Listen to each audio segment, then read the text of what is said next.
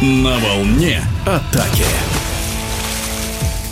В грядущие выходные стартует новый сезон в российском женском водном поло. В Рузе и в Нижнем Новгороде пройдут матчи первого тура чемпионата страны. Ну а сезон 2022-2023 завершал отложенный Кубок России, который состоялся в первую декаду октября в Краснодаре. Новым обладателем трофея стал самый титулованный клуб страны Кинев Сургутнефтегаз из Киришей, который на стадии полуфинала выбил из розыгрыша предыдущего победителя турнира «Спартак Волгоград». К золотому успеху киришанок привел новый главный тренер Сергей Евстигнеев. Заслуженный мастер спорта и бывший наставник мужской сборной России. Об эмоциях после победы, сложностях адаптации и планах на будущее рулевой Кинев рассказал в эфире спортивного радиодвижения. Ну, естественно, самые радостные эмоции, потому что мы начали работать еще в середине июля. Была проведена большая работа. Где-то девушки ко мне присмотрелись, где-то я к ним. Такое было небольшое недоверие, наверное. Ну, скорее всего, с их стороны, потому что это наверняка что-то было новое для них, что-то перебор там в плавании, в зале, там еще каких-то нагрузках каких-то требований, может быть, где-то что-то в дисциплине. И слава богу, что вот так произошло. Мы завоевали первый титул.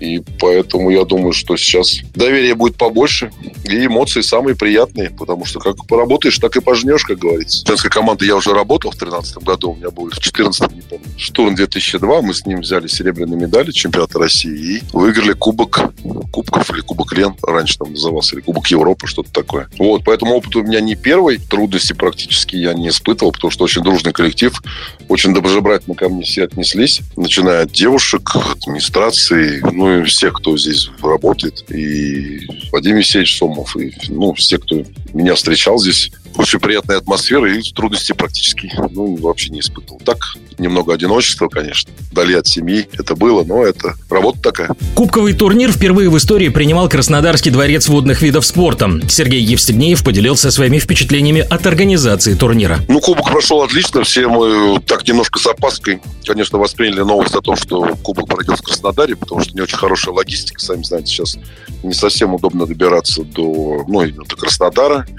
Вот. Но добрались, приехали на место, и там оказался такой шикарный дворец водных видов спорта. Вот. Внутри тоже очень красиво. Все было сделано по, ну, на самом современном уровне. Отличные бассейны, табло, организация. Вот. Это одно удовольствие было играть в таком бассейне. Там очень большие трибуны. И, может быть, одна из трибун не совсем была заполнена, но так зрители были, болели. Ну, первая игра у нас была с игрой из Ханты-Мансийска, да. Ну, первая игра, естественно, первое волнение там и посмотреть, как, как мы в это, войдем в этот турнир. Но все удачно прошло. Выиграли мы 21-7 игры. Вот, ждал нас на следующий день соперник. Это Спартак Волгоград. С ним тоже так была немного нервная игра. В середине игры там практически шли вровень, но потом собрались и победили 14-9. Ну а в финале мы играли уже со Скифом из Москвы, который, как многие говорят, неожиданно попал в финал, но по мне так он довольно-таки ожидаемо попал в финал. Хорошо сыграли девчонки именно полуфинал с, с действующим обладателем чемпионата России. Это Уралочка Златоуста и достойно попали в финал, но в финале мы были сильнее и выиграли 13-4. Традиционные чемпионские купания тренеров были? Да, искупали нас с Владимиром Александровичем Галкиным искупали нас. Вот. Отличная вода, и опять же, к тому, что бассейн шикарный, вода шикарная. Температура на улице была жарко,